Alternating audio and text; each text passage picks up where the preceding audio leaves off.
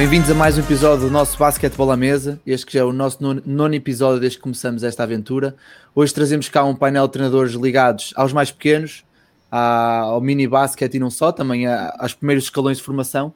Mas hoje o grande tema, o tema em questão, é, é o mini basquete. E começo por apresentar o Sr. Sampaio Araújo. Professor, dei uma apresentação para quem não o conhece e para quem o conhece também já agora. É, para mim é muito simples. Eu sou alguém que gosta muito de ensinar mini basquete e por isso tenho dedicado grande parte da minha vida, principalmente nestes últimos anos, que é evidente, também treinei outros escalões, treinei séniores, nestes últimos mais de 20 anos tenho dedicado exclusivamente ao mini basquete e é uma coisa que eu faço por muito gosto e, pronto, e termino a minha apresentação. Muito bem, Cristina. A não ser, a não ser que alguém tenha alguma curiosidade, a não ser que alguém tenha alguma curiosidade e eu responda, se alguém tiver alguma curiosidade, eu respondo às curiosidades. Ah, está bem, está bem. Cristina. Olá, boa tarde. Uh, o meu nome é Cristina Leite, sou treinadora da Rio Maia há nove anos. Fiz a minha formação desportiva toda no, no académico. Um, estou ligada ao minibasket há cerca de 20 anos, com alguns interregnos um, este ano estou na coordenação do minibasket e sou a treinadora principal de sub-14 masculino e feminino. Também estou disponível para alguma curiosidade, se alguém quiser. Bem, Paula, última, mas não menos importante. Uh, pronto, o meu nome é Paula Seabra, eu estou atualmente a trabalhar no Clube do Povo de Esgueira, onde treino as equipas de sub-14 e sub-13 feminino. Uh, também sou responsável pelo, pela captação desses escalões uh, e alguns ligados ao minibasket, porque também tenho turminhas de 3, 4 e 5 anos de idade. Uh, também estou ligada à captação nas escolas e nas minhas 21 épocas de treinadora. Treinei, penso eu, quase todos os anos. Eu não, agora que a Kika estava a apresentar, se não me lembro se tive alguma época que não treinei tirando desde que estou no Jogueira que não estou tão ligada diretamente aos escalões uh, mais baixinhos, não é? Uh, apanho sempre ali o último ano sub-12, mas como uh, lhe chamamos sub-13, acaba por não ser chamado mesmo de mini basca. Muito bem. Bem, já agora, já todos tocaram no tema, mas eu, só para quem não os conhece tão bem, ia voltar ao, ao Sampaio se nos pudesses contar como é que é o Sampaio a treinar crianças no mini basquete em campo, como é que o descreverias assim em, pouco, em poucas palavras? Quem? Essa pergunta é para a Paula. Começa por mim? Oh, está bem, começa por mim que eu estou mais. Começo eu, olha. Hum, a Paula, a Paula é. Se perguntares aos atletas, aos meus uh, eh, um, ehm, de agora, eles eu quero acreditar que gostam, porque como não fogem, não é? Eu quero acreditar que eles gostam. Mas quem está de fora diz que a Paula é exigente, às vezes má, uh, que grita muito, uh, mas eu quero acreditar, ou, ou agora falando eu pessoalmente do meu, da minha, pronto, da maneira como eu treino, eu acho que sou exigente, desde o mais pequenino até ao mais velho que treino. A exigência, claro que adaptada, uh, está sempre presente no meu treino e nas minhas atividades, que é uma das coisas que eu mais aprecio no atleta, ele ser disciplinado e ser eh, também exigente com ele próprio e com o treinador. Uh, é muito amiga para aquilo que, e a maior parte das vezes, é, muitas das coisas são fora do treino, uh, que depois eu acredito que nós, entretanto, falaremos disso. Uh, e pronto, é a exigência e, sou, e penso que sou uma pessoa amiga e acessível. Muito bem, Cristina. Ninguém disse nada é porque é verdade. Ninguém arrisca a dizer nada de ti, Paula Kika. Ora bem, eu, eu, eu, faço um bocadinho parte da escola da, da, da Paula. Um, eu, eu sou extremamente exigente e profissional. Obviamente que tudo isto adaptado à, à realidade de, de, da idade com quem estamos a trabalhar. Um, eh, às vezes acusam-me de não ter coração, porque eu acho que as regras são para se cumprir e as coisas são para, para ser iguais. uh, para todos. Eu gosto, gosto que os meus atletas uh, sintam que, acima de tudo, eu tento ser justa com todos. É impossível, uh, porque nós somos humanos, não gostarmos mais de uns do que de outros, em termos de feitio ou em termos de afinidade.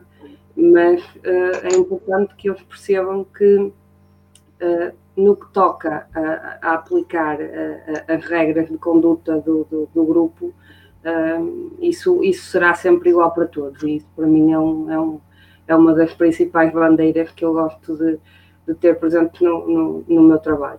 Fora isso, e também à semelhança da Paula, uh, entre dar explicações de matérias em que eles têm dificuldades e, e sei lá, tantas outras coisas que fora do campo, uh, pronto, acho que posso, posso considerar que que os meus atletas são, são, são meus amigos e, e podem ver em mim uma pessoa que, que pode ajudar em qualquer ocasião. Muito bem. Sampaio. Agora sim. Bem, então é assim. É, esse é um tema que volta e meia é, eu abordo e eu vou dizer então quais é que são as, as três coisas que eu considero fundamentais as três coisas que eu considero fundamentais é ser competente, ser justo e ser empenhado. As crianças, as crianças têm radares terríveis. Eles percebem exatamente, uh, eles percebem exatamente que nós estamos ali porque gostamos de estar ali, porque queremos estar ali, porque os queremos ensinar, porque os queremos que eles tenham gozo no que estão a fazer. Eles percebem isso exatamente, pronto. E por isso, eh, este é o empenho que as crianças mais percebem. Pois é a pessoa ser justa, a pessoa ser justa. Eh, realmente, embora essa ser justo tenha algo que se lhe diga, porque cada criança é uma alma. Ah, é evidente que as regras do grupo têm que ser iguais. O tratamento nem sempre é igual. Eu depois posso dar vários exemplos da minha vida. Isso são coisas um bocadinho diferentes. E a terceira coisa é, é pronto, era como digo, é competente, é, empenhado e justo. São estas as três coisas. E eu, na minha vida, tenho visto muitas vezes, muitas vezes, paizinhos que ficam horrorizados com aquele treinador, porque grita, porque não sei o quê, não sei mais, e as crianças não se importam. Se é o meu estilo de liderança, não é o meu estilo de liderança. Mas eu, desde que eu compreenda que as outras três coisas estão lá, e as outras três coisas estão lá, há empenho da parte do treinador, há competência da parte do treinador e há justiça da parte do treinador, que é o que as crianças sentem, é para mim está tudo resolvido. O resto são formas, são formas de liderança, que umas têm mais umas, outras têm mais outras, uh, uh, e, e, mas para mim as três palavras-chave são estas três. E como digo, como cada criança é uma alma, eu estou de acordo com tem que haver a justiça e o tratamento ser igual mas é no, no funcionamento do grupo. Porque eu, desde jovem treinador, e eu sou treinador há mais de 50 anos, por isso agora começo a falar um bocadinho também do meu currículo, que eu percebi que tinha uma equipa, a primeira equipa que eu treinei, equipa de iniciados do CIF. Eu tinha lá o Miguel e o Anjo. Eu, o Miguel, que se ele entrava para dentro de campo, não podia dizer Miguel, pronto, estava tudo tramado. Ele já, já ele desaparecia dentro de campo só para eu ter chamado o nome dele. E por outro lado, o Anjo, se eu não dissesse, oh, Ângelo, ele também não entrava dentro de jogo. Por isso, logo aqui, vamos a ver que cada criança, eu logo muito cedo percebi que cada criança é uma alma. E por isso há que ter, compreender também um bocadinho este aspecto. Pronto, e não quero alongar muito mais. Senão começo a falar e sou uma gralha de caraças, calma, mais me calmo. Não, perfeito. Já, já deu para conhecer um bocadinho mais e acabámos por abordar bastante, bastante bem, bem os temas. Eu, eu ia começar precisamente por aí, que é como é que nós, como treinadores e, e como formadores de crianças, que acredito que, que, vocês concordem com isso, o nosso primeiro trabalho no minibasket é, é o formar aquelas crianças. Uh, como é que desenhamos a linha entre o, o ser divertido, porque queremos que eles gostem da modalidade, e o ser exigente? Não sei se, puderem explicar um bocadinho a vossa visão. Cristina, começava por ti, se, se puder ser. Eu acho que as crianças entendem muito melhor do que os adultos que muitas vezes ao dizer-lhes que não, eh, estamos a ajudá-los. Eu acho que tudo depende um bocadinho da forma como, eh, como nós o fazemos. Um, acho, que, acho que é um bocadinho por aí. Um, pronto, eu estava a dizer que, que eu, eu acho que uh, depende muito da forma como nós um, somos capazes de interagir com as crianças. Isto é, eles uh, conseguem entender muito mais facilmente um, quando, quando muitas vezes nós somos obrigados a dizer que não relativamente a qualquer coisa, não é? Um, do, que, do que se calhar, do que se calhar um, um adulto entenderia. Muito bem. Uh, Paula, contas-nos um bocadinho assim a tua, tua versão, como é que, onde é que tu desenhas essa linha? Sim. Olha, um, eh, estes dois últimos anos têm sido um, um verdadeiro desafio, uh, porque eu, eu, tenho dias em que saio de uma turminha de 3, 4 anos de idade e passo para um treino de sub-14. E, e, é ali uma, uma diferença, não é? E, e, essa questão que a Kika disse do não é, é, fica para mim ali muito difícil, porque e a minha estratégia passa mais por, quando, é, quando são crianças, passa mais por entrar, uh, um, andar ali a desenhar uma linha entre o que é colocar-me no lugar delas e depois já não estar no lugar delas e ser o árbitro ou ser quem lidera. E depois outra vez colocar-me e fazer como elas e depois já não fazer como elas, mas ser a pessoa que ou interfere numa situação que não está bem ou, e, e eu ando ali no meio Uh, mas aquilo que, em relação a crianças, é uh, sabermos colocar no lugar delas e participar com elas, uh, mas, mas não deixar as coisas avançar para o estar perdido. E aí entra o não que aqui que eu falava, e saber que elas entendam, que nos conheçam, dar-nos a que elas entendam onde é que está o limite da brincadeira e onde é que está o treino o Sampaio falava há bocadinho um, de uma questão que era a questão dos pais e de pronto que nós berramos, mas depois vem o pai queixar-se, mas o miúdo e, e, e, é preciso saber onde é que está esse limite, mesmo em relação aos pais. Se nós entrarmos na brincadeira e, e, e, permitirmos que momentos de brincadeira existam no treino, que no meu treino existem, que é, são aqueles 10 minutos antes da hora, porque assim que chega a hora, para mim acabou a brincadeira e começou o treino e eles querem ficar um bocadinho, vêm mais cedo para o treino. E, e, e lá está. E é colocado então aí um limite para que eles saibam assim: olha, eu quero ir mais cedo para brincar um bocadinho com a Paula, mas depois começa o treino. E, e eu tento andar ali entre brincar com eles, mas que depois eles entendam a transição para o treino e essa parte para mim é, é importante. Paulo, deixa-me só, deixa só aqui colocar-te uma questão acerca disso, já que falamos aqui da situação dos pais. Uh, muitas vezes, em conversa com treinadores, fala-se muito que nós, enquanto treinadores, tentamos incutir algum tipo de regras ou de valores. Porque estavas a falar agora que se queremos estar um bocado mais à vontade a brincar, então vimos 10 minutos mais cedo e sabemos que antes do treino começar aqueles 10 minutos estamos à vontade. Mas depois, se calhar, do outro lado, eles não têm essa vontade dos pais poderem levá-los ou, ou até sequer querer levá-los mais cedo como é que desde uma idade jovem, desde 10, 11, 12 anos, mesmo 8 e 9 anos, como é que nós criamos essa, essa, essa mentalidade não só nos miúdos, mas também em quem, porque aquela idade, obviamente, eles não, não, não são independentes o suficiente para irem sozinhos para o treino. Muitos deles, alguns já o são, mas muitos deles, 90% não são. Como é que criamos essa mentalidade não só com os miúdos, mas também com, com os pais? Olha, se me tivesses enviado essas perguntas antes, eu tinha preparado aqui uma, uns esquemas isto é sim, isto Agora, é sim, é na hora, isto é na hora. Não tem mal, essas da hora são as que mais nos, as que estão aqui são aquelas claro, mais claro, importantes. Claro.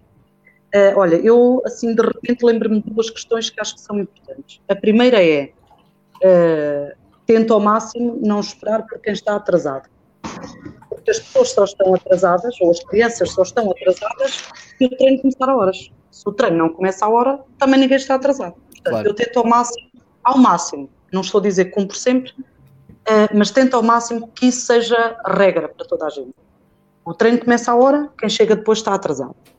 Uh, e outra questão é, principalmente, e isso que tu disseste tem, tem, faz todo o sentido, que é não, o miúdo, ou, ou, ou seja, o atleta, não depende dele próprio muitas vezes.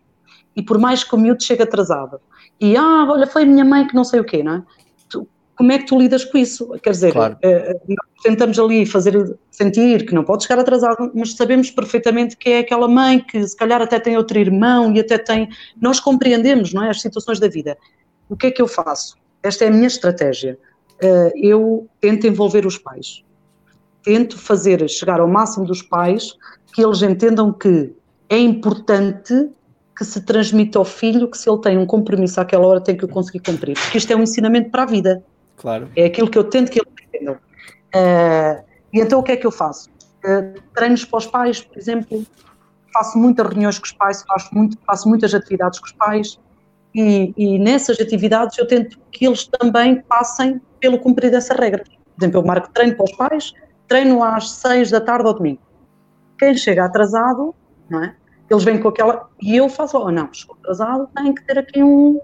E eles passam por estar como se fossem os atletas, não é? Passam por uhum. esse papel.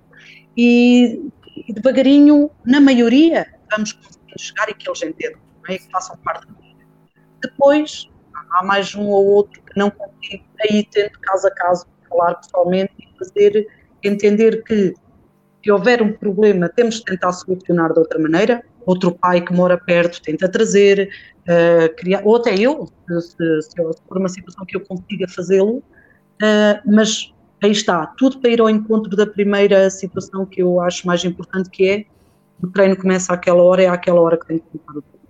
Claro. Obrigado. Já agora, Sampaio, eh, faço a mesma pergunta de antes, mas acrescento, acrescento aqui um, um ponto que é como é que tentas construir o, o, o treino de forma a que, a que, se treina, que seja, que seja exigente, mas ao mesmo tempo tem alguma componente de, de diversão? Como é que tens alguma estratégia? Onde é que isso entra no plano de treino? Eu volto a dizer, essa dicotomia diversão-exigência é uma falsa questão. Isso não existe. Desculpem lá, isso não existe. Isso só existe na cabeça de algumas pessoas. Como se as crianças, ao se estarem a divertir, não pudessem estar a aprender. O que o treinador tem que saber é que naquele exercício em que eles estão a divertir, o que é que o treinador está a ensinar? É, é, o que é que o treinador está a ensinar? É porque eu, em muitas das brincadeiras que eu os ponho, em que eles se divertem enormemente, eu sei exatamente o que é que eu estou a ensinar. Pronto, por isso, começo logo por dizer assim: essa é uma falsa questão. Não, não há aqui, aliás, cada vez mais as neurociências explicam que se uma pessoa gostar do que está a fazer, se tiver gozo no que está a fazer e ter gozo, e ter gozo também é ter dificuldades e superar as dificuldades, atenção, é superar as dificuldades, não é só coisas fáceis, porque quem diz que eu na brincadeira não estou a dizer que eles consigam fazer coisas difíceis, para eles quer dizer, uh, ter gozo cada vez mais que é maior a aprendizagem. Bom, esta é logo a primeira falsa questão que para mim uh, nunca ninguém me veio perguntar é, ó oh, Sampaio, o que é que tu queres com este exercício? Porque eu ia explicar rigorosamente tintim por tintim o que é que eu quero daquele exercício e qual é que é o transfer para o basquete. Aliás, eu fiz uma pergunta uma vez a um treinador desses que uh, catalogou o, o, que anda a brincar com as criancinhas, eu fiz-lhe a pergunta muito diretamente, ouve lá, tu pensas mesmo que eu acho que o mini basket é o gigante e o anão? E ele ficou entupido, ele entupiu, entupiu, andou a espalhar isso por todo o mundo. E eu perguntei-lhe, agora para mim, pensa direto. Ele entupiu, aqui entupiu. Ah, agora já não. Agora já não quer dizer que tu pensaste.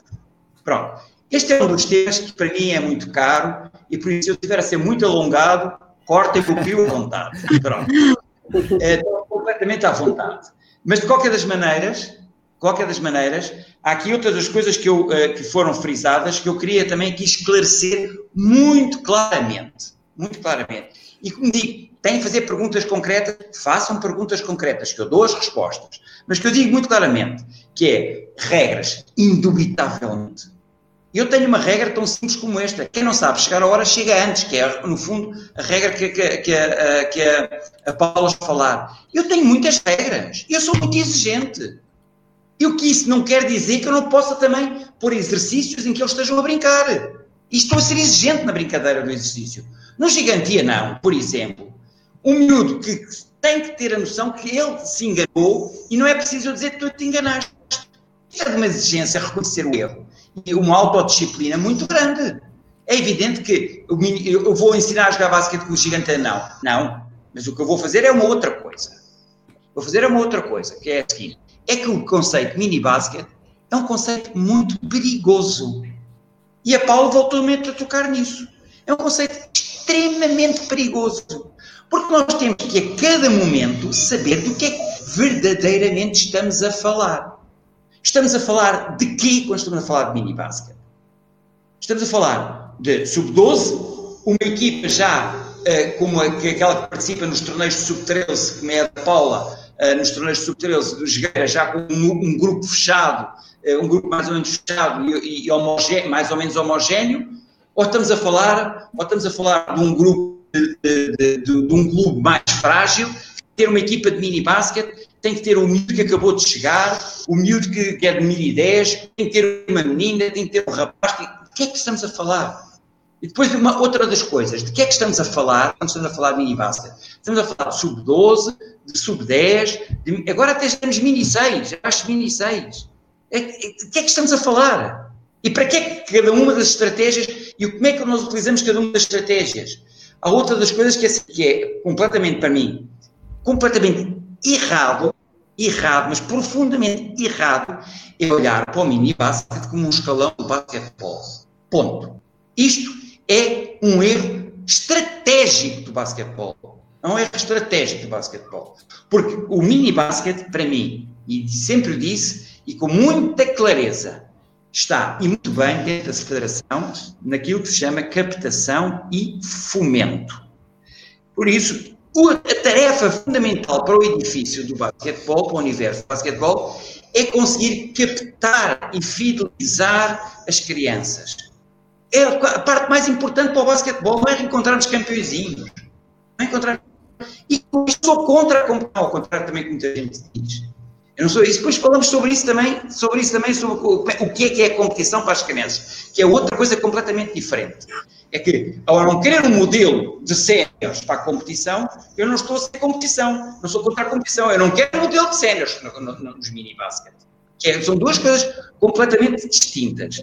E, de qualquer das maneiras, volto a dizer, uh, e depois como é que é? O, o, com quantos minutos é que eu estou a treinar? Há clubes em que eu chego lá e vejo o treinador a treinar com grupos heterogéneos com 20 e tal miúdos.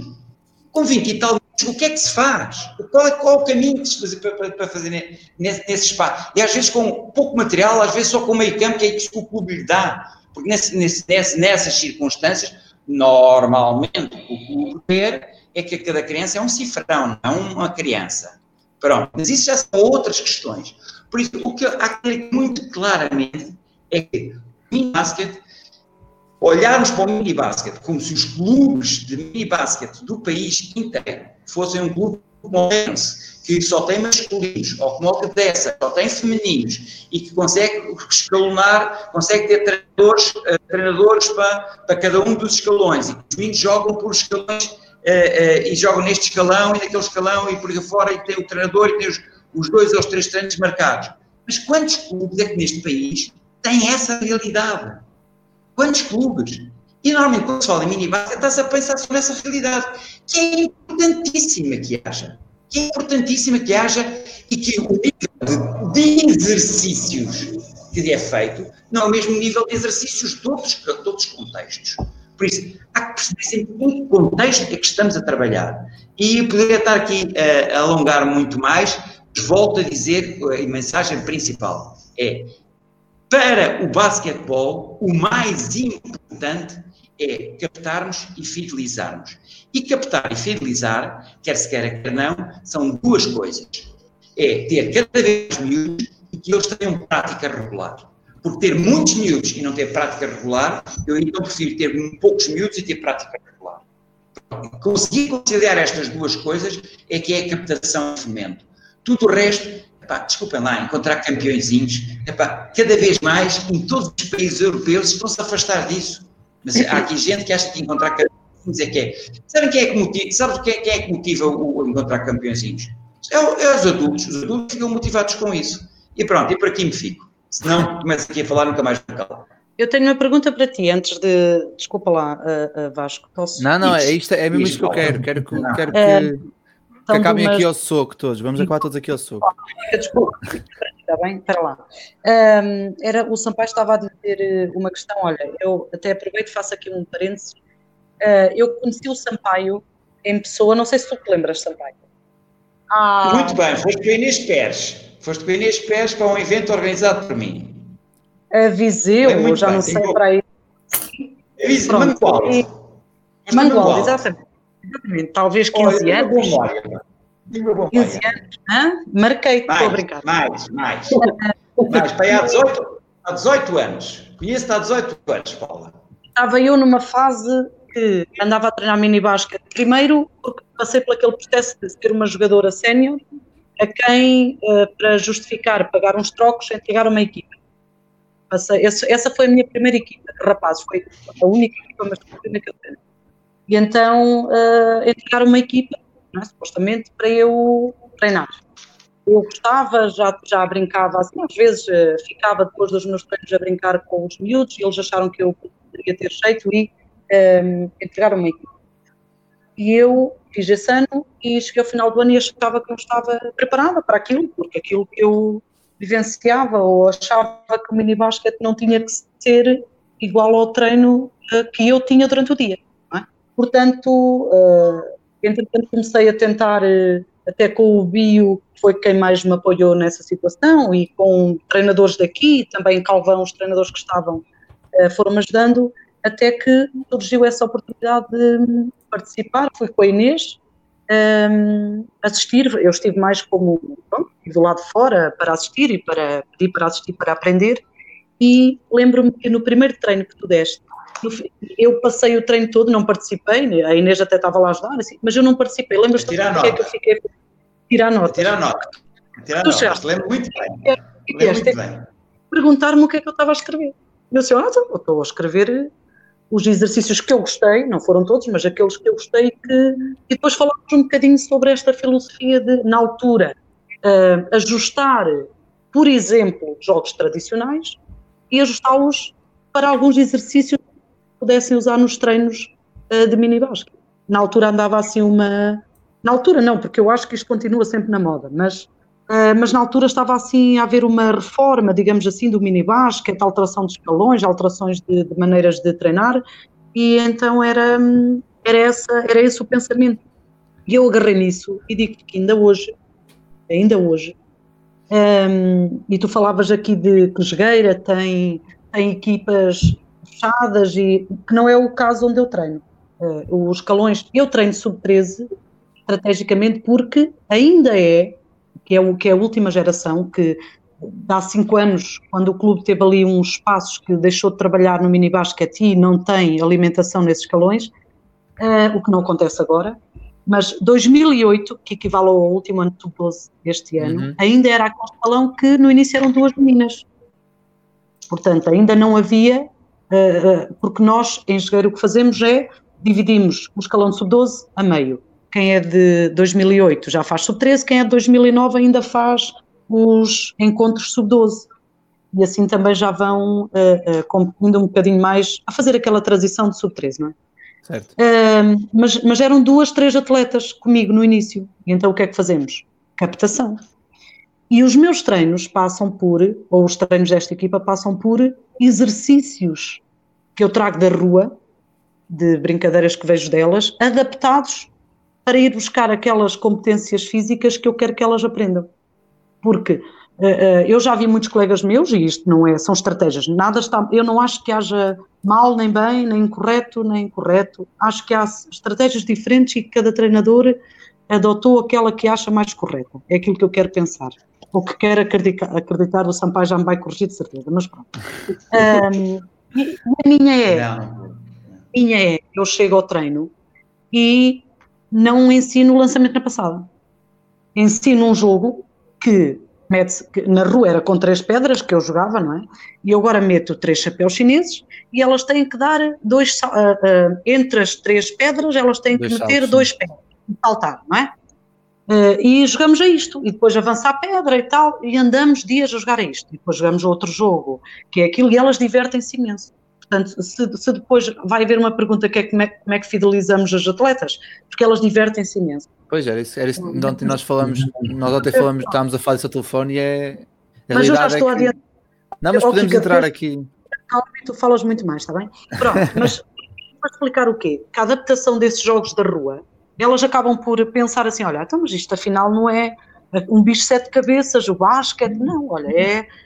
Quando eu lhes ensino o lançamento na passada, elas já sabem fazer essa parte. Um, dois, salta, já sabem fazer isso. Que um uhum. passo é maior que o outro, já sabem. Olha, lembram-se daquele jogo que fizemos assim assim? Ora, façam agora e metam a bola no cesto. É engraçado. E elas fazem. Aqui, aqui fazem. Uma, uma questão, Paulo, em relação. Porque eu, eu tive tive poucos anos, tive três anos ligado ao mini basquete, foi sempre em escalões de sub-12 que acabámos sempre de fazer essa transição, como tu disseste, de, de jogar em sub-13. Eram já, já miúdos que jogavam há muitos anos, já jogavam desde sub-8, então fez, fez essa transição. E uma das coisas que me ensinaram logo de início, um dos treinadores, foi que o jogo de basquete, a iniciação ao jogo de basquete, nestas gerações, tem que ser como aos videojogos da PlayStation. Os primeiros 3, 4 níveis, ou seja, as primeiras 3, 4 situações que são apresentadas, tem que ser não só simples de concretizar, coisas que eles tenham sucesso, mas que também lhes dê prazer e que lá está que se divirtam a fazer, porque se nós pomos uma coisa muito, muito difícil ou que eles não tenham sucesso no início, não conseguimos que eles digam, pá, isto agora é muito trabalho, olha, agora vou eu estar-me a chatear para tentar fazer. Não, e está... tem, sim, tem lógica, se tu metes uma coisa difícil, o miúdo até é o miúdo novo, vai experimentar, vai falhar, tchau, tchau, uhum. não volta. Não claro. volta. E, Pronto, mas olha, esta ideia que eu estava a dizer, desculpa lá, é só para terminar que eu interrompi o Sampaio a dizer isso. Um, e que aquilo que ele estava a dizer em relação uh, o facto dos exercícios serem uh, uh, que para, quem está de fora pensa que são brincadeiras, não são.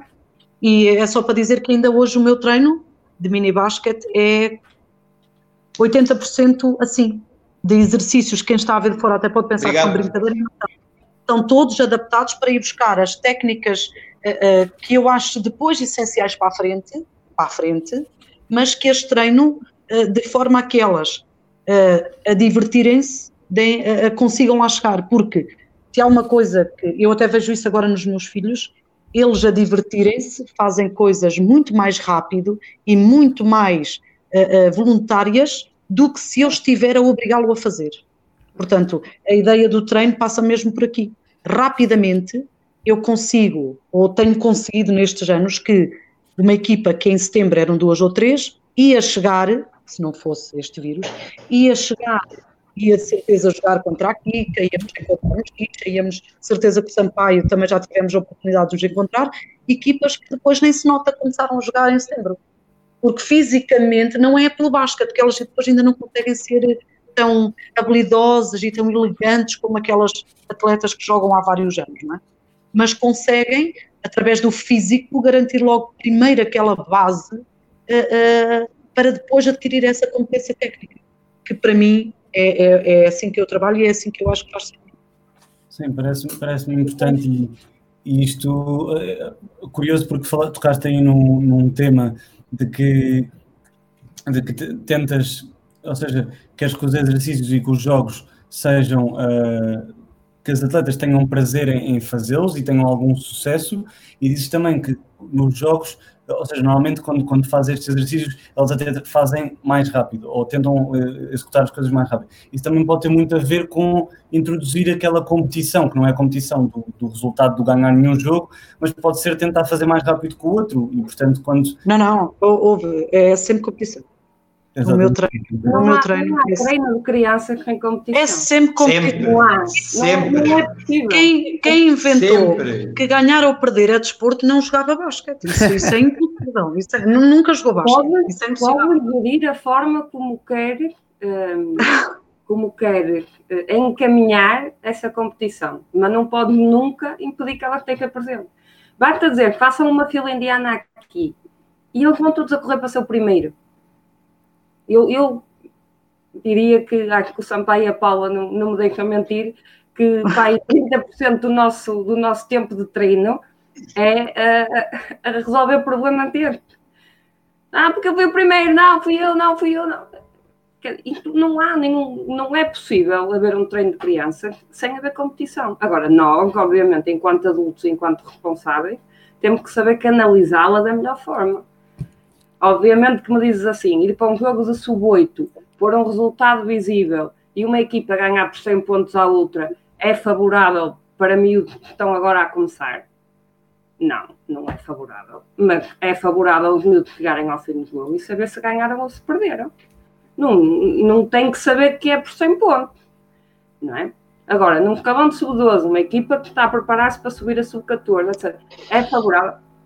Nada contra. Aliás, tanto porque eles acabam por contar os pontos sozinhos no banco. Eu já tive essas experiências de dizer, não dizia o resultado, eles acabam por dizer, ah, mas já está, já marcamos eu estes pontos. É, eu acho que isso é um hábito. Pois, porque, já está assim, é natural deles. Porque, por exemplo, no, na, nós na Grupo Maia, eu fui à Grupo Maia há 9 anos, e fui à Grupo Maia para coordenar o minibasket. Eu lembro perfeitamente que a primeira atividade que eu tive foi uh, um torneio em Viseu, no Parque do Fontelo. Eu lembro-me que fomos num autocarro, todos, miúdos, os pais, nós, etc. E a primeira coisa que, que, que os pais me disseram foi que tinha isto é para ganhar. Eu disse, para ganhar não, já estamos a ganhar.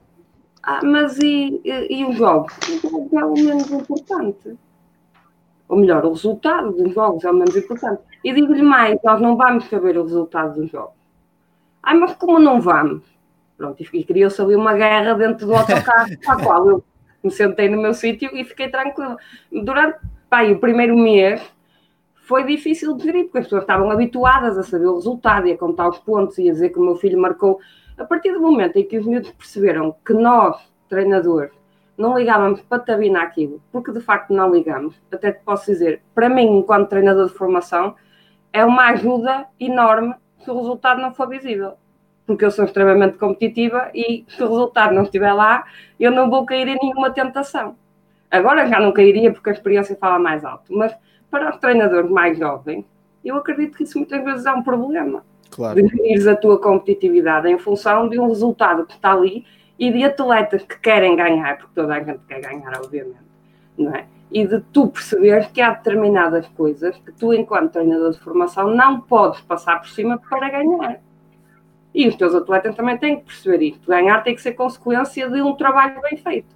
Não pode ser a qualquer custo. Não é? Portanto, obviamente que essa, a minha perspectiva é que não há treino de crianças sem competição. Não há, mas é a nossa função canalizá-la da forma mais correta nos mais pequeninos, se calhar de uma forma mais uh, a gerir, no mais velho, se calhar de uma forma mais real, mais, mais bruta, digamos assim, é? Mais adequada àquilo que eles são capazes de lidar. Sim, isto, de facto, o importante, e acho que tocas bem no, no, nesse, nesse aspecto, é que nós, como treinadores, não podemos saltar etapas por essa tal competição, apesar de queremos sempre ganhar, porque os miúdos também o querem e o objetivo é sempre marcar mais cedo com outra equipa, mas, mas sem saltar, sem saltar uh, etapas. E eu, eu ia pegar um bocadinho. Ó Vasco, ó Vasco deixa-me só aqui, ó Kika, não sei se te lembras o, no, nos campos, agora lembrei-me agora disto, tu falaste por causa da competitividade das crianças, que o Dario ia ao nosso campo lá do canto uh, avaliar, avaliar a competição dos pequenitos. Uhum. E o que é que fazia? Antes do treino começar, uh, dizia assim: Olha, Paula, não, não, lhes deixes, não os deixes tirar as bolas. E eu chegava lá, ah, ninguém toca nas bolas. E depois ele ia e tirava duas bolas. Para quê? Exatamente isso. Aqueles que se matassem para agarrar as bolas, dizia ele assim: Olha, estes aqui têm, têm um bom. Um Aqueles que olhavam as bolas e pensavam assim: Oh, eu não vou conseguir uma bola, oh, vou ficar aqui à espera que comece o treino e depois já tenho uma bola. Esses, não. ele dizia logo, aqueles ali Lembra-me, isso é um problema que eu não sei se vocês têm, mas eu, eu tenho todos os dias no meu treino. Porque o carrinho de bolas entra para dentro do campo e aquilo é o salve-se quem puder. Sim, mas nós não nada. A questão é tu porque a criança é verdadeira. A criança é, é o mais verdadeiro possível. Aquilo, os comportamentos das crianças é, dizem, dizem-nos tudo, não é? E essa competitividade é muito importante no treino. E aquela, eu, eu eu, sinceramente, gosto. Agora vamos entrar aqui por outro canal, que é a questão do treino uh, uh, da filhinha e do, dos bem comportados. E do. Olha, eu até falo por experiência própria. o meu filho, Bernardo, uh, tem um grave problema de competitividade. E tu conheces um pouco Kika e sabes que ele é que não, se perde. Houve, nem com o irmão que tem 3 anos ele consegue entender que tem que o deixar de vez em quando ganhar. Não entende. Pronto. Uh, e ele passa mal nos treinos por causa disso, seja no futebol, seja no basquete, onde anda, ele passa mal. Porque para ele, até o ir buscar do colete, ou ir uh, qualquer coisa, qualquer coisa, qualquer coisa, ele tenta ser o primeiro. E depois se empurrou o outro para é essa, é essa competitividade que, no fundo, o faz evoluir. Não é? Porque tá bem, mas é forma que querem ser os primeiros, também querem ser os melhores. Sempre, não é? E quantas vezes não Sim, tem mas... chegam à tua beira fica. eu fiz bem, eu fui o melhor, não é? E, e a educação, não é? mas se formos a ver a educação, não é esta. A educação hoje em dia não é tu poderes uh, fazer isso. Tu tens que respeitar que agora é para ti, depois é para mim. Depois não sei o quê. Tens que manter a fila. Mas essa educação uh, também leva tempo. É? E, e, acaba por vir ao de cima, principalmente é uma questão que é muito mais, nota-se muito mais nos mais novos, acho eu. Uh, esta questão da competitividade natural, não é? De, de, de uhum. dizer toda a gente atrás da linha e há sempre algum que está com metade da sapatilha na linha só para ver se tu dás conta. Isso, pronto, isso, isso, é, isso é natural. E se for, por exemplo, ao sub-12 já não existe tanto, não é? Porque acho eu que também parte um bocadinho de nós essa questão da partilha, não é? De, de, de ensinar. Um, o grupo e a sociedade e a partilha e tudo isso acaba por ir moldando um bocadinho um, aquilo que são as, as, as personalidades e acho que, que, também batem um bocadinho nessa, nessa questão da competitividade natural. Embora eu tenha alguns atletas em, em sub-14 que, que, ainda são extremamente competitivos e eu tive, eu tive uma atleta que tu que teve connosco no campo, se calhar também tu lembras, a Marta, a Marta Afonso, que chegou, chegou no seu está no Está no Ela, agora, atletismo, não é? A Marta era incapaz de brincar. Desde, sim, sim. desde muito, muito pequena. Ela era incapaz de perceber que um treino com os pais, por exemplo, ou que um treino específico de Natal, ou, ou o que fosse, que era uma brincadeira. Ela não conseguia. Ela não conseguia. Ela chorava, chorava, chorava, porque ela tinha que fazer tudo uh, sempre no, no, pinkers da, da, competitividade e de ganhar e de fazer bem e de ser a melhor, etc.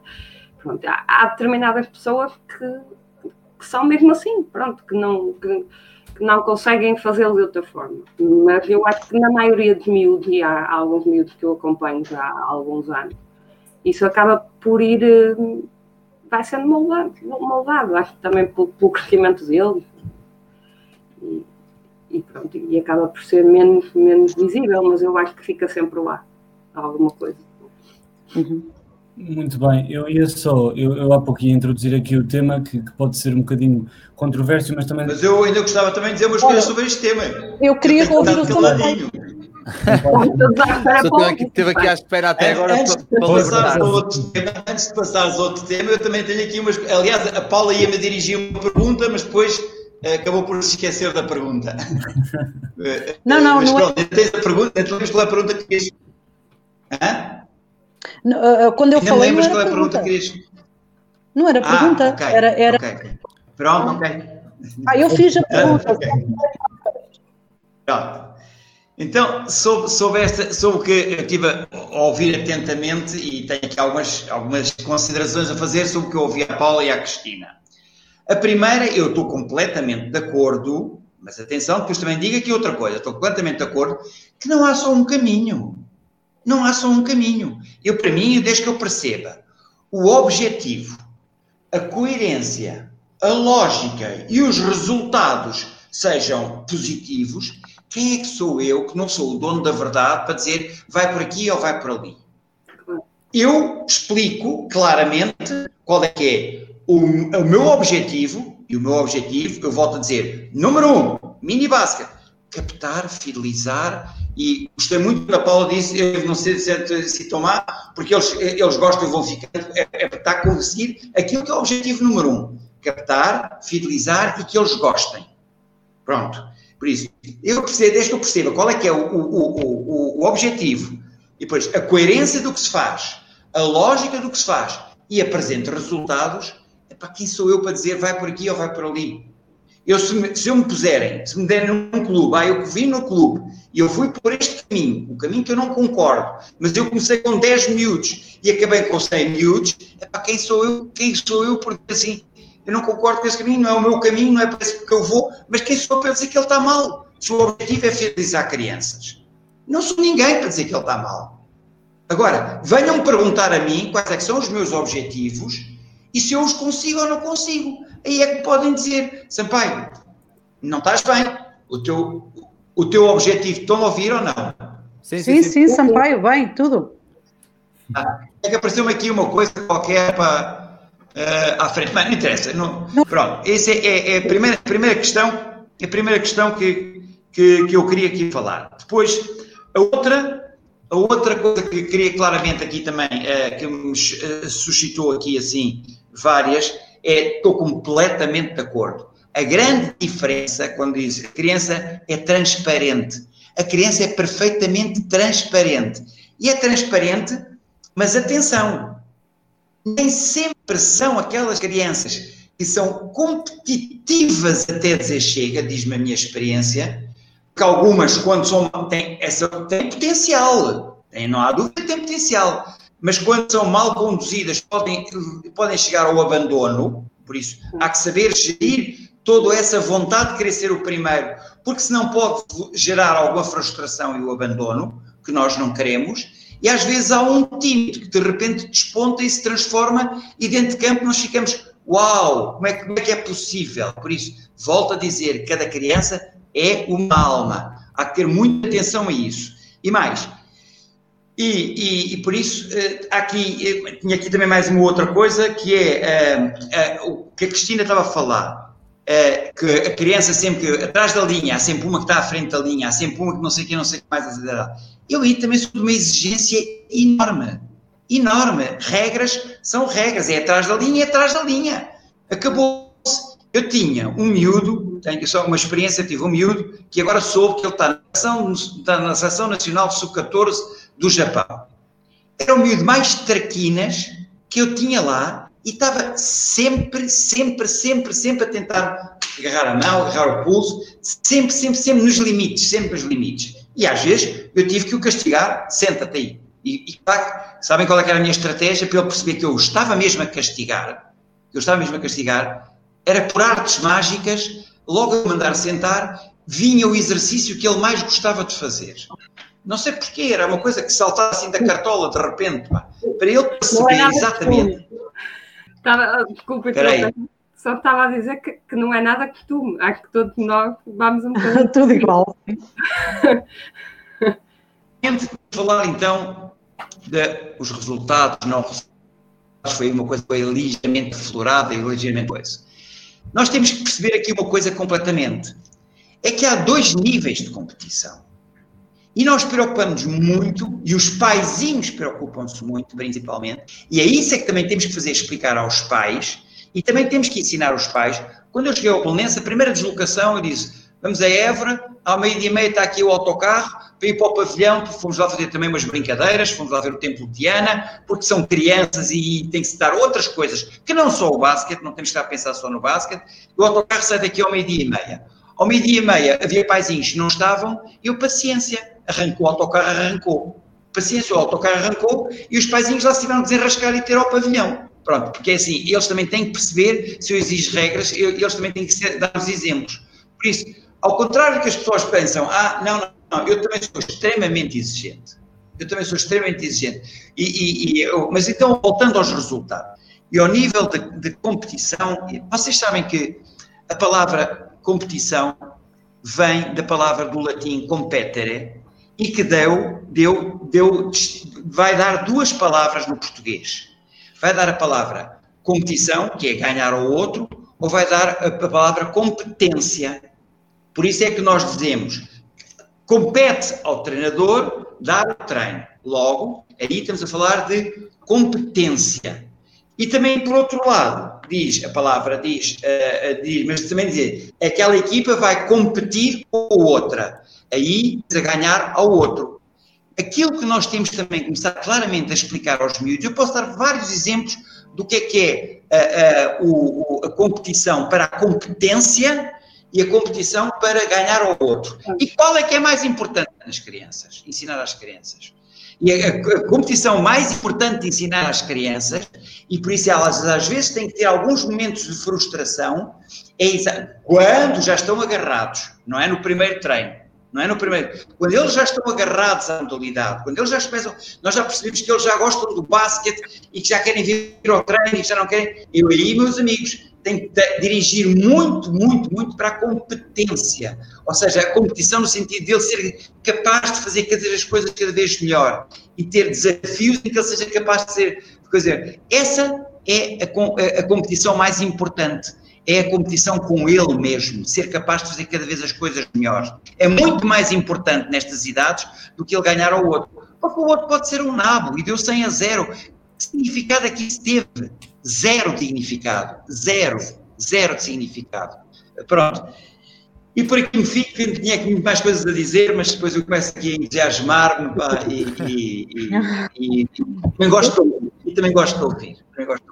Só acrescentar uma coisa relativamente ao que o professor disse logo no início um, da, da, da, captação. Um, a, a, Paula é, é, uma master da captação, é? que há, há que, que, há muitos anos que eu, que eu conheço a Paula e há muitos anos que lhe, que lhe reconheço este dom da, da, da captação.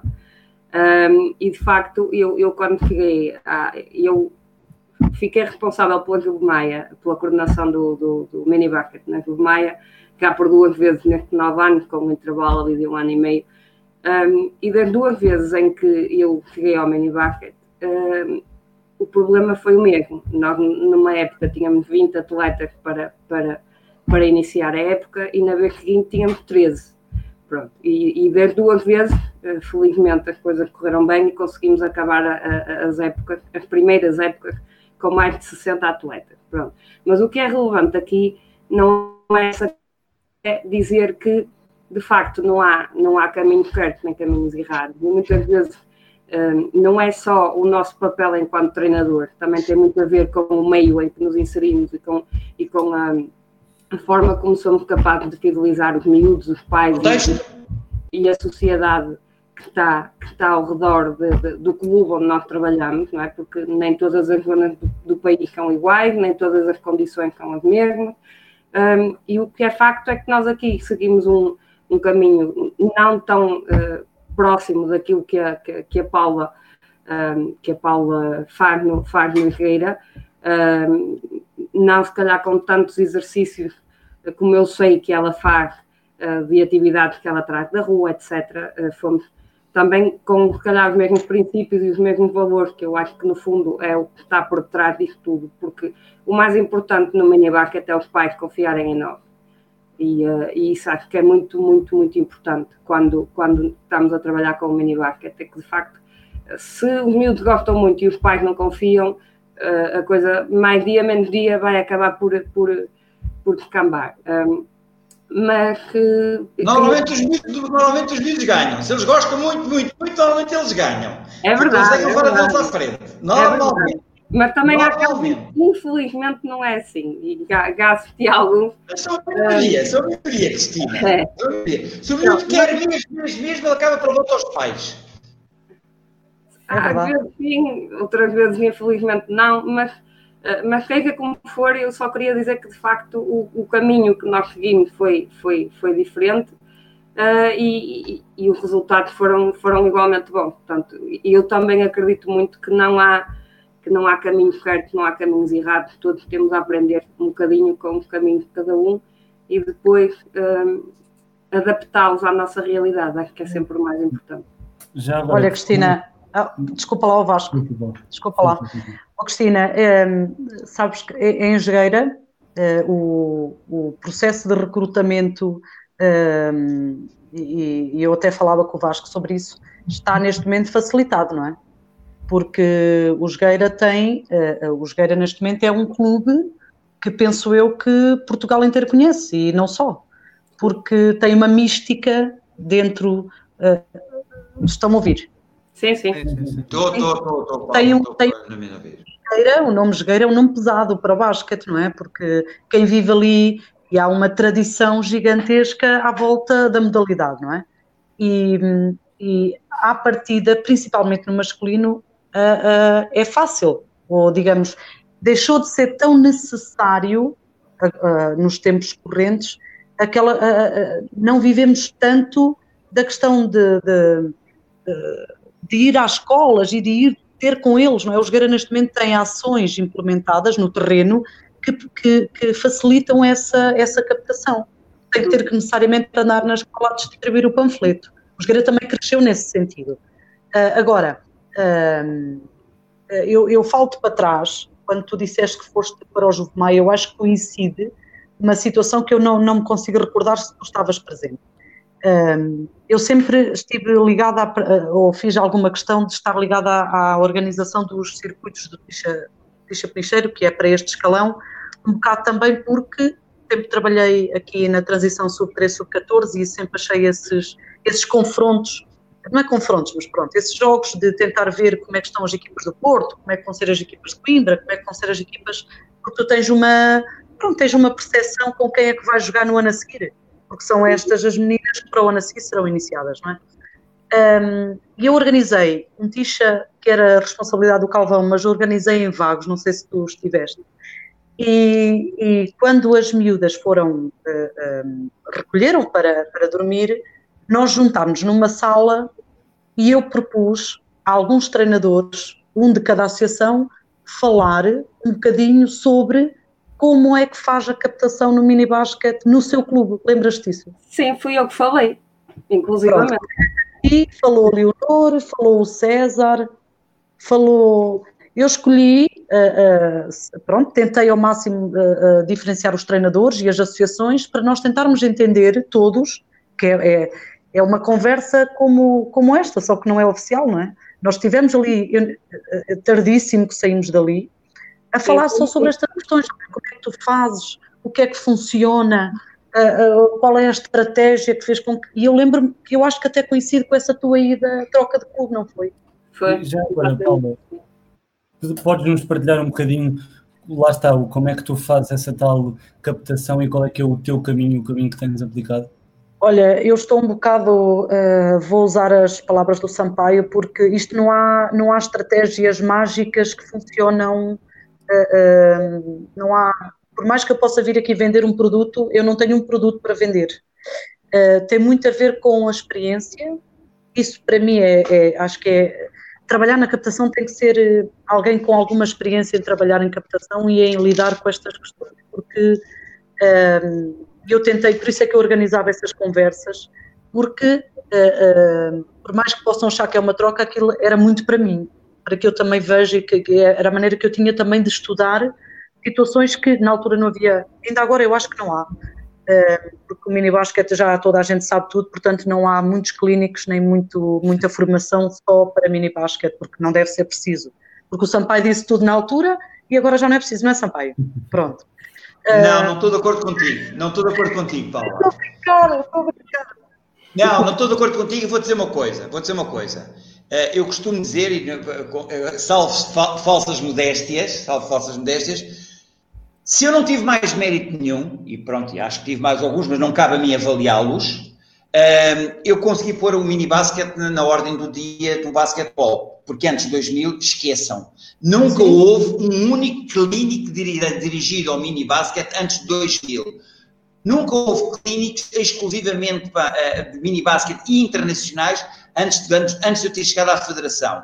E hoje em dia tens um clínico de referência que infelizmente este ano não houve, só para mini basket, o do Imortal, que ganhou espaço como, como clínico de referência e uh, o Porto já organizou clínicos internacionais para, para mini basket, já lá vai há uns anos que não, não faz, mas já organizou Lisboa, já organizou só para mini basket uh, e, e, e, de qualquer das maneiras uh, um, ah, já talvez tenha diminuído um bocadinho o, número, mas já alguns de referência. Aveiro organizou vários no tempo do Rui Diniz, pá, e posteriormente até também no Pedro Cura, só para mini basket. Uh, por isso, Uh, o, o, o, no tempo do, do, do, mesmo do Eurico, pai, depois, e depois posteriormente do Paulo, uh, havia bastante, coisa que antes de 2000, de eu ter chegado à federação, nunca existiu. Nunca, nunca, nada, nada, nada, nada. Não havia nada, nunca houve, nunca havia um clipe para mini basket. Pronto. E por isso, mais conselhos, não tivesse mais mérito nenhum esse tipo de pôr isto, as pessoas a falarem sobre isto. Pronto.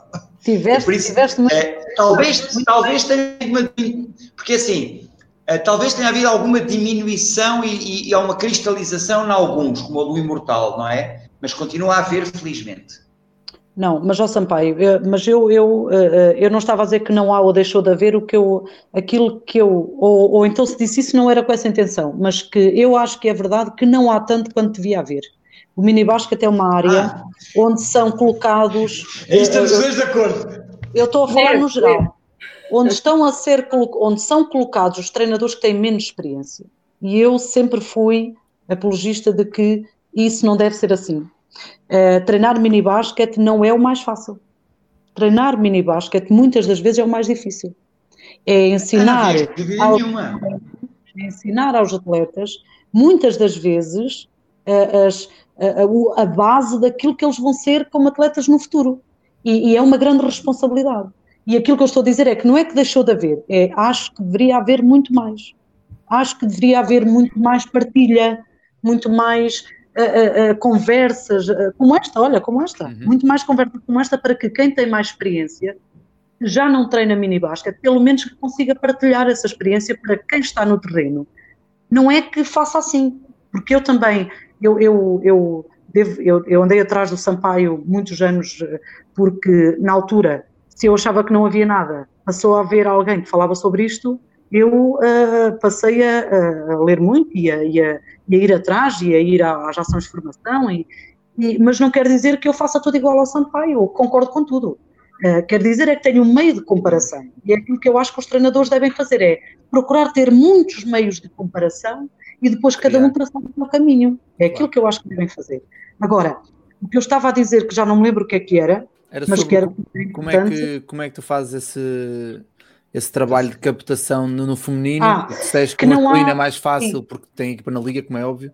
Mas como é que depois faz essa, essa captação no feminino? Mas, mas no feminino não é fácil. Olha, e eu estava a dizer que uh, até estava, uh, reportei para aquela situação de, de termos estado juntas, Kika, na, numa conversa uh, com cerca de, sei lá, 15, 15, 20 treinadores de diferentes associações e em que falámos sobre estratégias de captação. E o que é certo é que eu ainda tenho esse documento escrito, ainda tenho esse documento escrito com a, os apontamentos que tirei e tantas estratégias diferentes que funcionaram, funcionaram em clubes diferentes. E não quer dizer que umas estavam melhores que as outras, mas uh, funcionavam, cada uma à sua maneira, não é? E eu fui melhorando as minhas, uh, porque não é uma, são muitas, não é? Porque, como dizia o Sampaio, as, as crianças não são todas iguais, não é? Uh, um, as famílias não são todas iguais e as situações familiares não são todas iguais. De maneira que, e os contextos também não são todos iguais.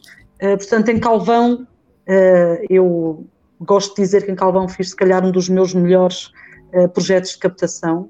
Uh, o Calvão funcionava também, na altura, só com o feminino. Um, ehm, e as minhas estratégias passam sempre por,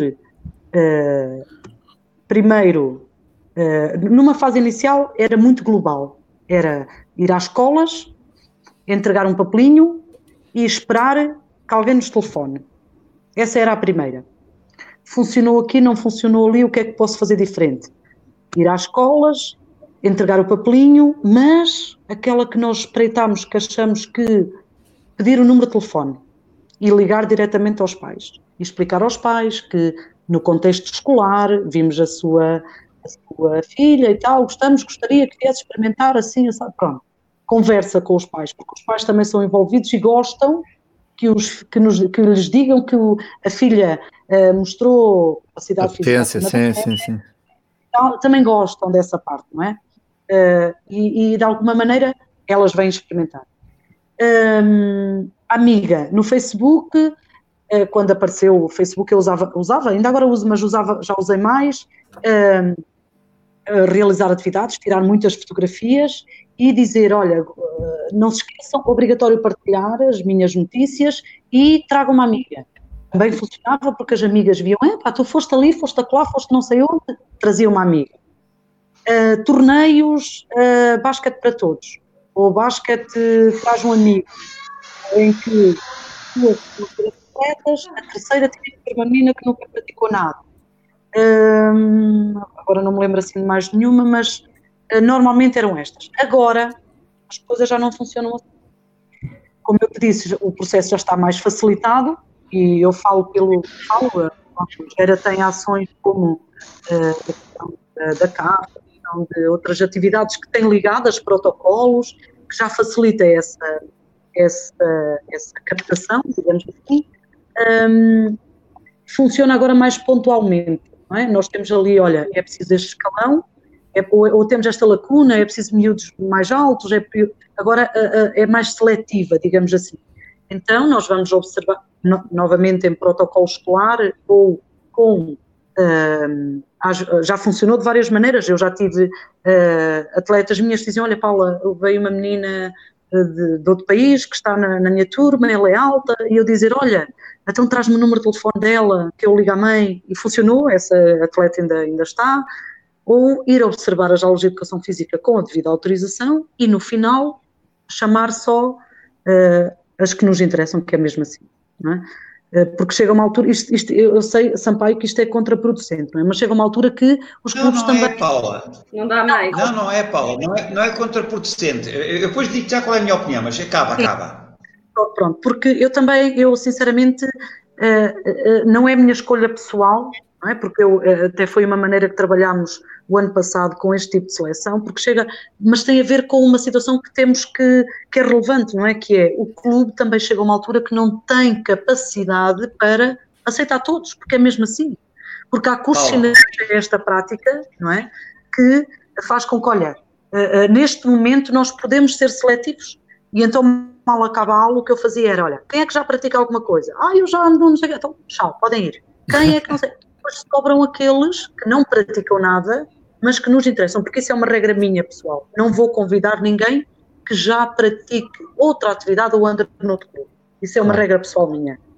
Sobram estes. Olha, estes eu gostei de. Olha, então quero falar com este, este, este, este. Mas se algum que eu não falei fizer muita questão de levar o convite, também pode ficar.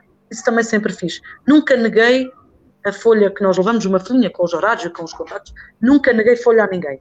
Seja alto, magro, gordo, baixo, louro, nunca neguei até porque tive até uma atleta, pronto, nessas condições e que continua aí, que vai lá chegar com as outras, porque é determinado e quer, quer treinar.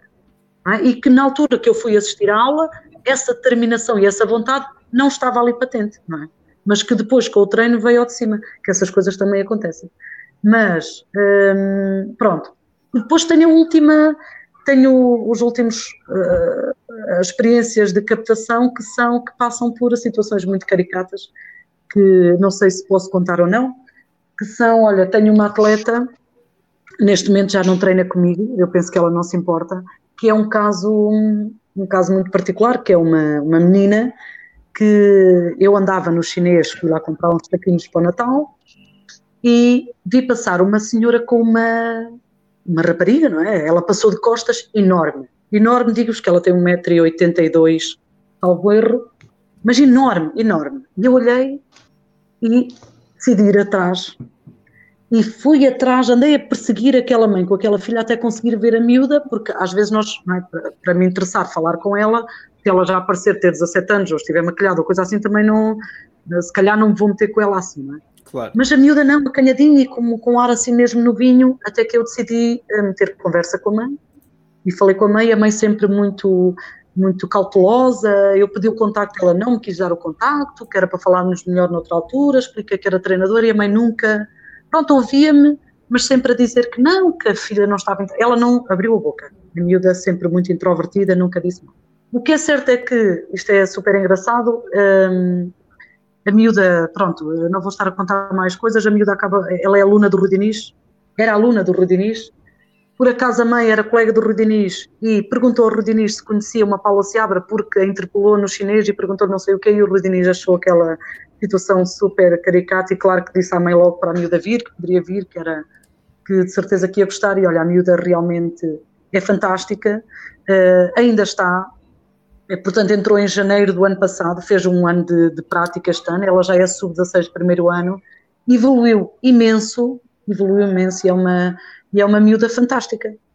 Uh, o outro caso também engraçadíssimo é da Fatomata, toda a gente conhece, ou, toda a gente conhece, ou pelo menos é uma miúda que tem dado de falar, é, ela está no CAR em Lisboa, que também tem uma, uma situação muito particular. Ela, ela, nós, eu costumo ir eh, passear muito os meus filhos, ou, ou deixar que o Bernardo brinque muito ali na zona, uma zona de Aveiro, com o relevado e com...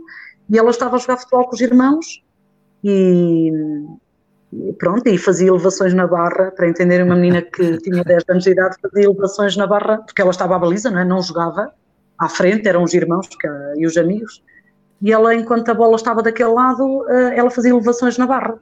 E, e o Paulo até que disse, olha, devias ir falar com esta miúda, que esta miúda não tem mais que 10 anos de idade. E eu acho, já estão a fazer elevações na barra daquela maneira alguma vez ela...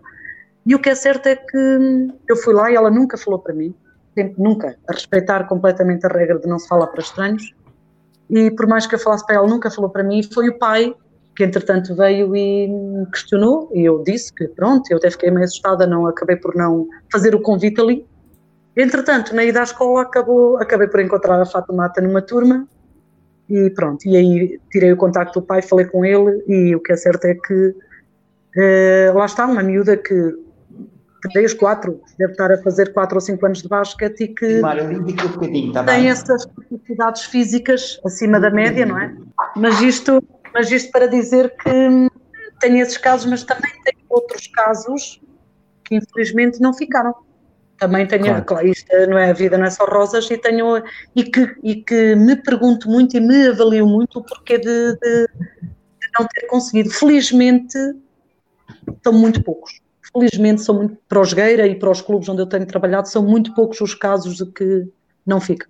Muito bem. Eu gostava de saber também a opinião da, da Cristina e do, e do Sampaio, porque acho que é pertinente esta situação de falarmos, porque uma coisa que a Paulo disse com muita razão, que é que cada associação tem a sua realidade.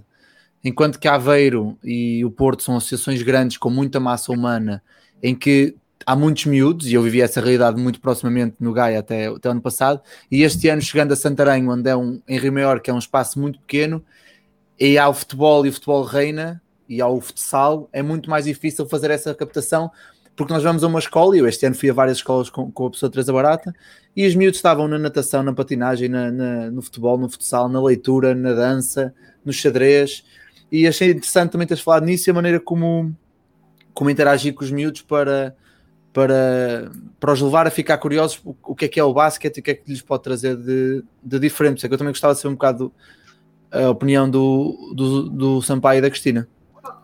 Pode ser a Cristina primeiro.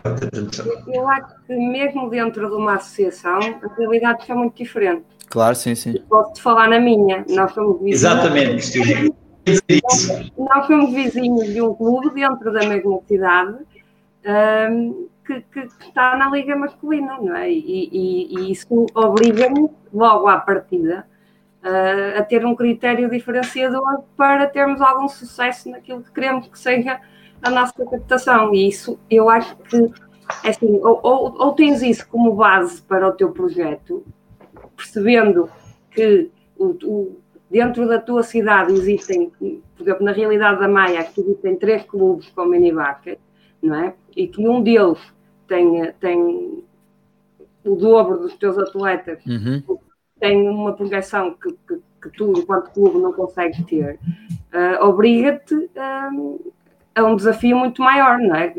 Nós não temos a dificuldade que a Paula tem uh, do clube ser, ser muito conhecido, não é? Pelo contrário, nós temos que lutar contra isso um, e temos que nos diferenciar de alguma forma. Pronto, e é um bocado por aí que nós, que nós, temos, que nós temos trabalhado, embora uh, eu acho que no que diz respeito ao mini bucket, uh, os teus critérios de diferenciação não podem ser assim tão intensos como se estivéssemos a falar de uma equipa, uma equipa sénior ou de uma equipa de competição, não é? Porque claro, claro. O teu trabalho de mini bucket é, é aquele e é aquele, não é? Não, não, obviamente que podes fazê-lo de forma diferente e é um bocado por aí que nós vamos. a nossa maior estratégia de captação uh, tem a ver com eu acho que tem a ver com a relação que nós conseguimos criar com as pessoas. Isto é, eu posso te dizer que durante os treinos, muitas vezes, um, nós temos uma mesinha onde estão os dirigentes à porta do pavilhão, um, onde os pais muitas vezes vão para pagar as mensalidades, para fazer perguntas, etc. E onde muitas vezes vão pais só para agradecer. E tu ficas um bocado naquela de, ok, eu acho que a relação que nós, por sermos um clube se calhar mais pequeno e, e mais familiar, não é? mais familiar, conseguimos criar uma relação muito mais próxima com as pessoas. Um, e, e, eu acho que isso acaba por se notar muito, por exemplo, nos nossos torneios, uma das coisas que toda a gente diz é que uh, são sempre muito bem recebidos, toda a gente dentro do clube recebe muito bem e que uh, toda a gente se sente bem, porque de facto é, a nossa realidade é essa, a nossa realidade diária enquanto clube é essa, nós gostamos de ter as pessoas connosco.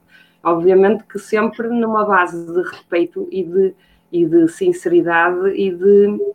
Eu costumo dizer que comigo só trabalha quem conseguir ser um exemplo. E, e é um problema muitas vezes para, para os meus treinadores e monitores que são atletas séniores e que às vezes gostavam de se portar mal nos jogos séniores e, e, e é um problema, porque claro. querem ser treinadores de mini basket isto é, é posto logo à partida, ou seja, se querem ser treinadores de mini basket, se querem colaborar com o mini basket da Maia, têm que ser um exemplo. Não, não, não é quando são treinadores, é sempre, sempre. Eh, quando estão na bancada a ver um jogo, quando, quando estão em campo, seja o que for, pronto.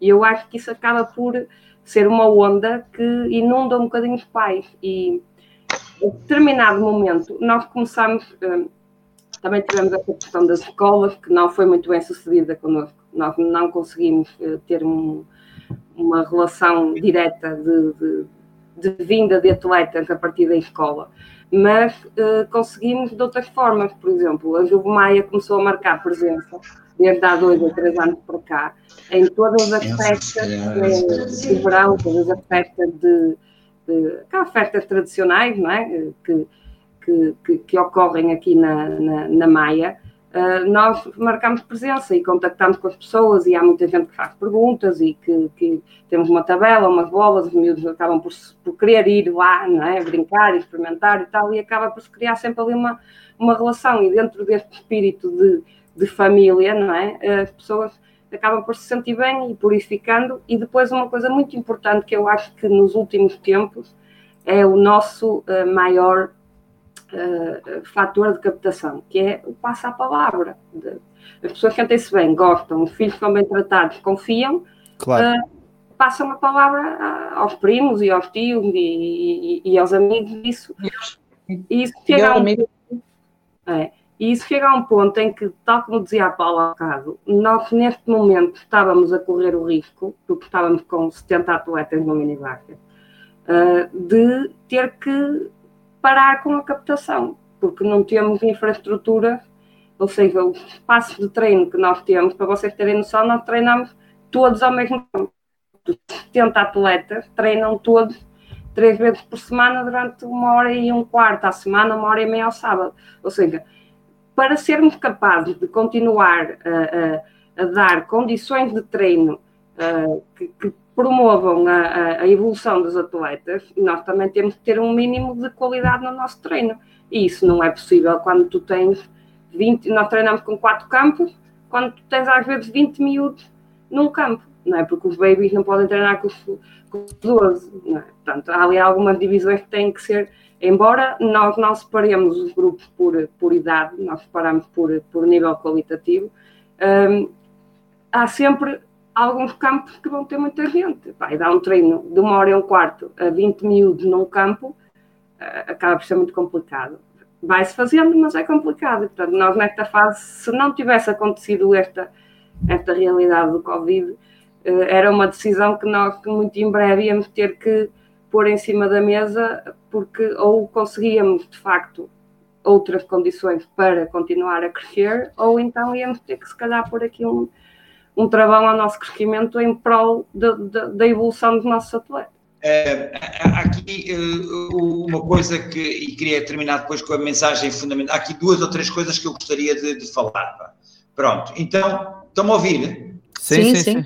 Estão-me a ouvir ou não? Ah, ah, ok. É que eu, ah, pronto, então é assim. A primeira coisa que fica muito, muito, muito claramente é que a captação, mais acima de tudo, depende do contexto. Ou seja, em cada contexto eu tenho que escolher estratégias completamente diferentes.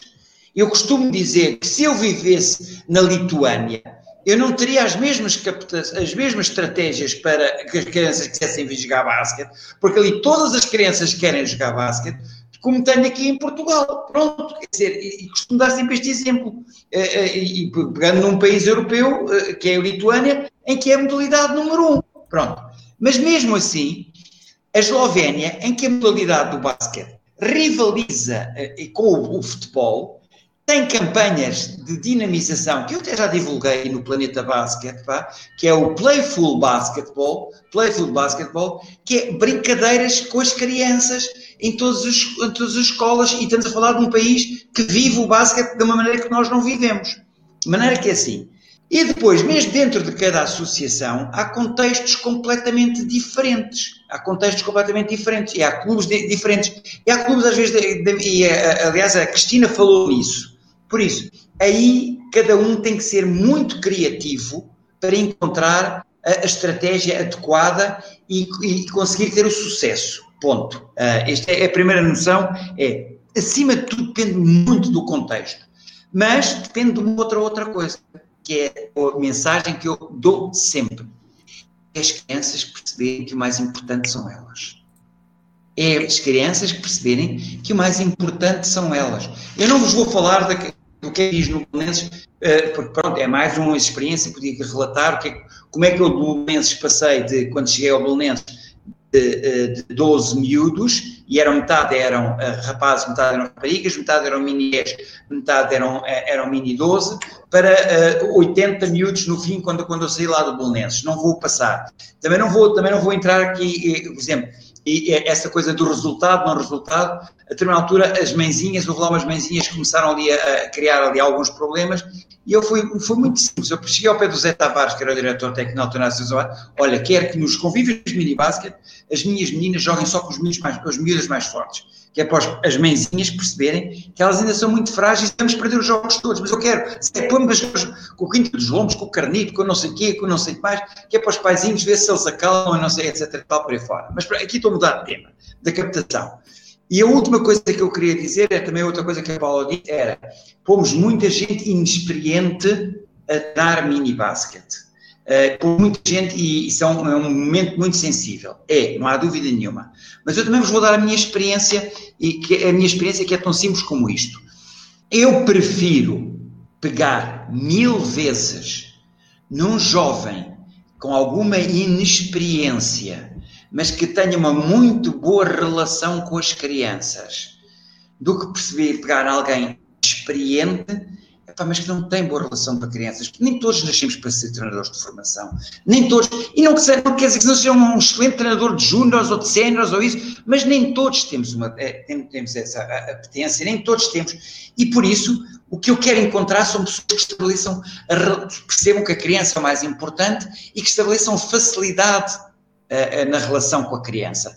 E que sejam capazes de cativar crianças e que sejam capazes de as entusiasmar crianças e que sejam capazes de ligar, porque me é muito mais fácil eu pegar neste jovem e dar-lhe conteúdos técnicos e dizer faz isto, faz aquilo, e ir corrigindo, e ir modificando, e ir, enriquecendo a sua intervenção, do que eu pegar em alguém que sabe muito de basquete, mas que não tem jeitinho para estar a lidar com crianças, ensiná-lo a lidar com crianças. Eu também lhe posso dar umas dicas, mas aquilo não vem de dentro, pá, não, não vai resultar de certeza absoluta, porque eh, não é o universo dele, não é, não é aquilo que ele quer.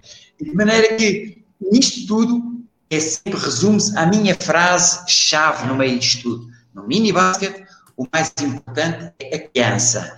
E como o mini basket o mais importante é a criança, eu vou, reforço o que a Paula disse, reforço o que a Cristina disse, a determinada altura estarmos a trazer cada vez mais crianças e não termos capacidades para, para as ensinar, também estamos a enganar as crianças. E aí volto àquilo que eu disse ao início. Como é que uma modalidade cresce? Cresce tendo cada vez mais miúdos e que eles tenham prática regular. E dentro dessa prática regular, se ela tiver qualidade, então, top of the top. E não tenho muito mais a dizer. Não sei se vão, vocês vão terminar, não vão terminar. Sim, eu, sim, por vamos. mim, eu antes, antes prazer estar a falar com Antes Foi um prazer falar... estar a falar com o Paulo. Obrigado pelo teu convite, pá, porque eu falar destas coisas é para mim sempre uma fonte de prazer. Pá. Eu para isso sempre queira, já sabes, podes contar comigo. Pá. Eu agradeço. E um beijinho para a Paula. E um beijinho, beijinho, beijinho para, ah, beijinho para a Cristina. E, e, e, eu vou ter que andando, tenho ali já alguém a pressionar-me. Estou a trabalhar neste momento, estou a trabalhar debaixo de tensão. Pá. Ah, professor, obrigadíssimo. Obrigado, professor. Nada, vá, um abraço. Um abraço. Bem, e, e, Paulo e Cristina, antes de fecharmos também, porque sei que, sei que isto da quarentena é muito bonito, mas temos ainda mais, menos tempo do que tínhamos antes. Queria-vos só também agradecer mais uma vez por, por terem aceito o convite de falar deste tema que é um bocado sensível para muitos treinadores, porque fala-se muitas vezes sobre, sobre mini basquete, mas depois fala, é o que eu estava a dizer há um bocado, Paulo, acho que se fala pouco com quem já lá esteve e quem lá está, para perceber o que realmente funciona ou deixa de funcionar. E queria-vos agradecer por terem aceito o convite de vir partilhar um bocado a vossa experiência. E não sei se querem dizer alguma coisa antes de fecharmos. Não, eu, eu é agradecer o convite e sempre que for possível, ou sempre que for preciso, estou disponível. E um beijinho que eu gosto muito dela. Beijinho, Paulinha, está igual que ti. Isto parece-me. e obrigado ao Vacti e ao Gonçalo, obviamente. E tu dava aqui pano para manga, ficávamos aqui dias a, a, a, debater ideias, mas eu acho que o mais importante foi, foi focado.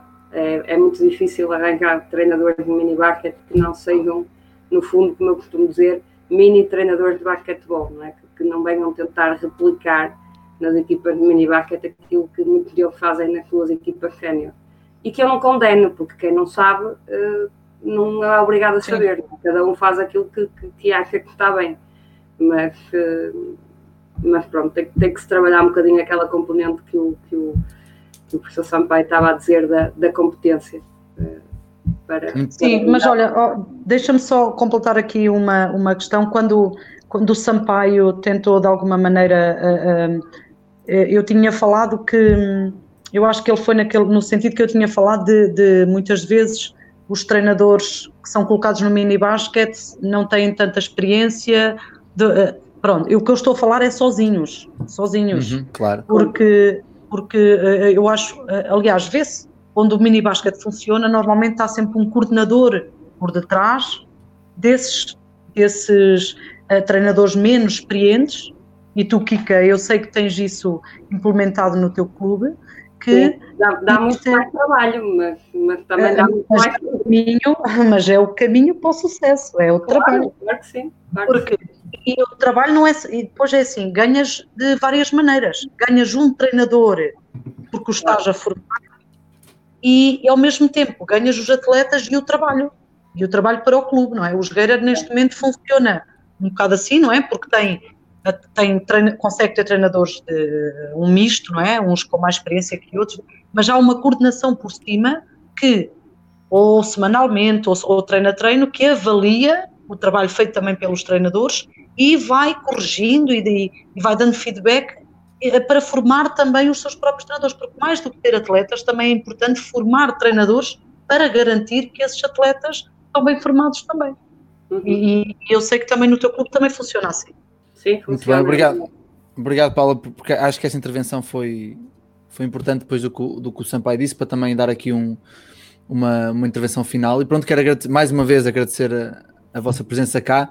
E para quem nos está a ouvir, que já aguentou uma hora e meia, e é porque gosta disto, uh, agradecer também continuarem a apoiar e até para a semana para todos. Obrigado.